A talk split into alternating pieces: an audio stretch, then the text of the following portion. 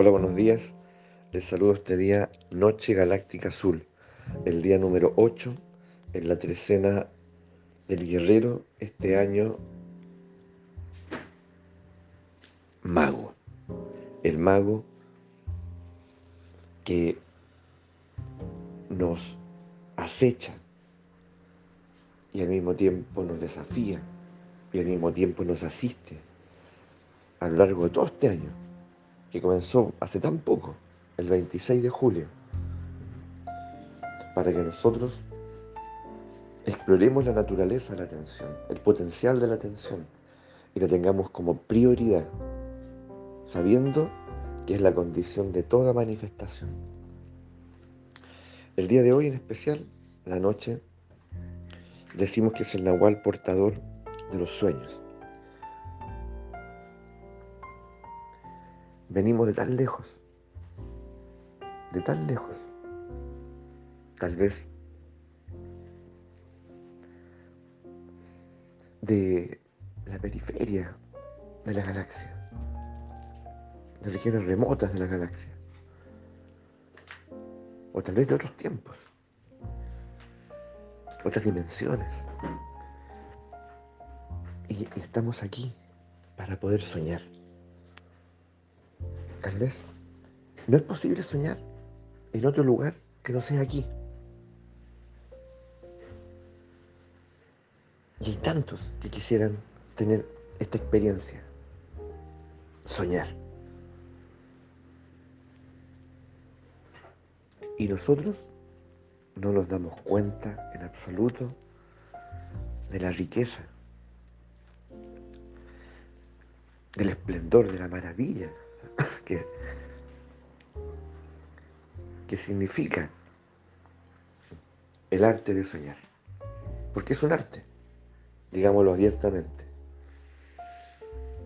Grande escultura, grande escultura. Por ejemplo, egipcias, tibetanas, bueno, mesoamericanas, donde está el nahualismo.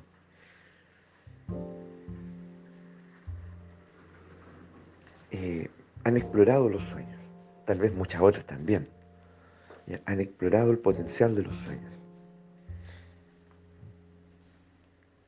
Y han distinguido, han distinguido eh, entre lo que, lo que podemos llamar los dormilones y los soñadores despiertos. Los dormilones parece que somos la mayoría. Somos los que estamos aquí sin darnos cuenta de que tenemos el potencial de soñar, que algo distintivo tal vez entre todas las criaturas y seres del universo.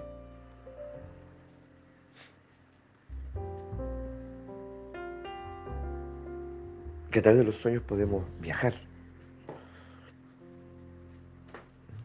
A través de los sueños podemos aprender.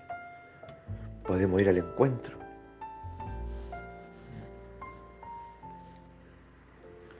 De seres, de, seres memorables, de ancestros tal vez memorables. En los sueños no hay límite. Los límites aparentes que tengo aquí, ¿cierto? Espacios temporales, materiales, en los sueños no lo hay.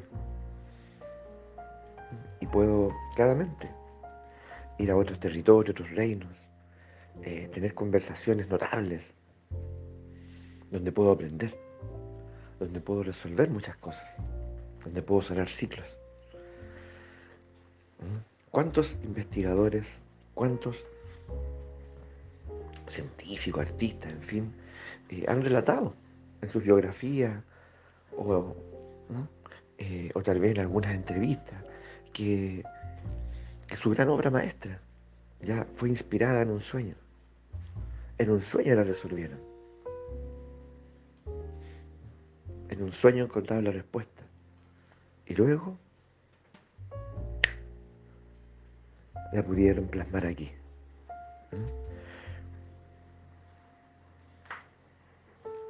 ¿Por qué ellos y no nosotros? ¿Mm? Entonces también tiene que ver con, con comprender que los sueños son una llave que abren caminos. Y que si nosotros somos persistentes en soñar y sostenemos un sueño, eh, el sueño va abrir caminos por nosotros, lo hace. Yo tengo el sueño de ir, se imagina, a la, a la Acrópolis en Grecia, a las pirámides en Egipto. Tengo el sueño de ir eh, a bañarme en una cascada al sur de Chile. Tengo el sueño de, de poder tener un espacio, vivir en un espacio natural, con arbolitos, con tierra, que yo pueda sembrar y ella me pueda sembrar a mí también. si ella florece, florezco yo. Tengo muchos sueños y yo persisto en ese sueño. Es muy probable que se me abra el camino, las puertas, para que eso ocurra. Pero tengo que ser persistente. No puedo yo ser promiscuo en el ámbito de los sueños y pasar de un sueño a otro así como así, sin respeto, eh, sin darme cuenta realmente del potencial que tenemos como creadores. Entonces yo, ese anhelo que tengo, ese sueño que tengo, yo lo puedo ir trabajando, cultivando, como quien cultiva una amistad, un amor en los sueños. Entonces, todas las noches hago una cita con mi, con mi anhelo, una cita con mi deseo, una cita con el sueño. Y me encuentro y nos conocemos y me presento. Mira, soy Enzo y, este es mi, este es mi,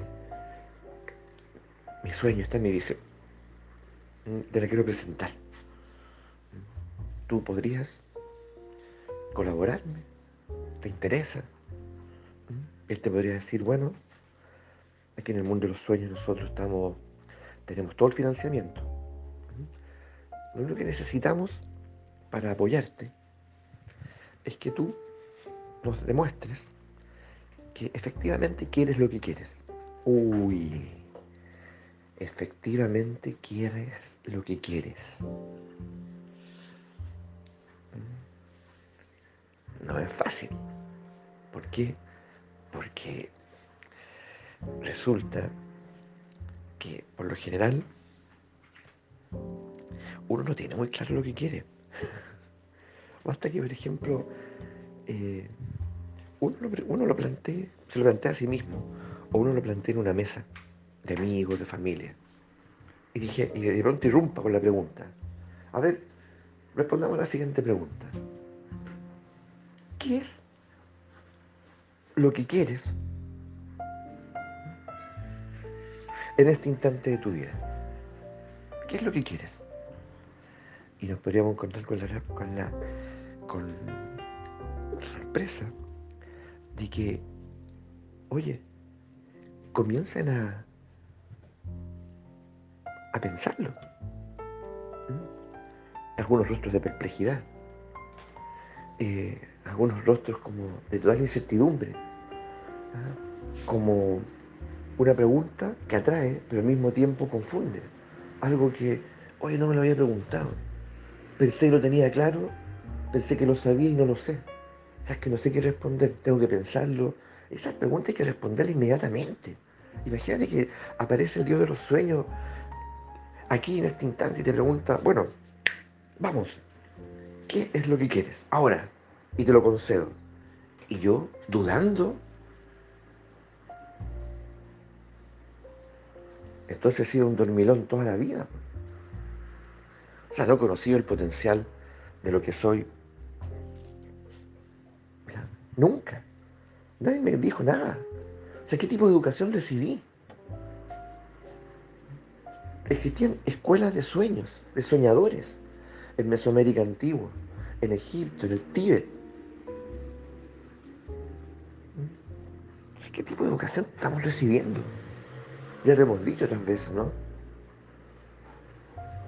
No educamos la atención, no tenemos una cultura de la muerte, no tenemos una cultura del deseo, no tenemos una cultura de los sueños. Pareciera que a lo que vamos es a deformarnos. ¿O no? ¿Mm? Entonces, cuidado que el Dios de los sueños está por ahí. ¿Mm? está por ahí, muy cerca. De hecho, uno va todas las noches a su reino, pero ni se acuerda. Debiésemos acordarnos. Ahora, eh, es un día, por lo tanto, decisivo.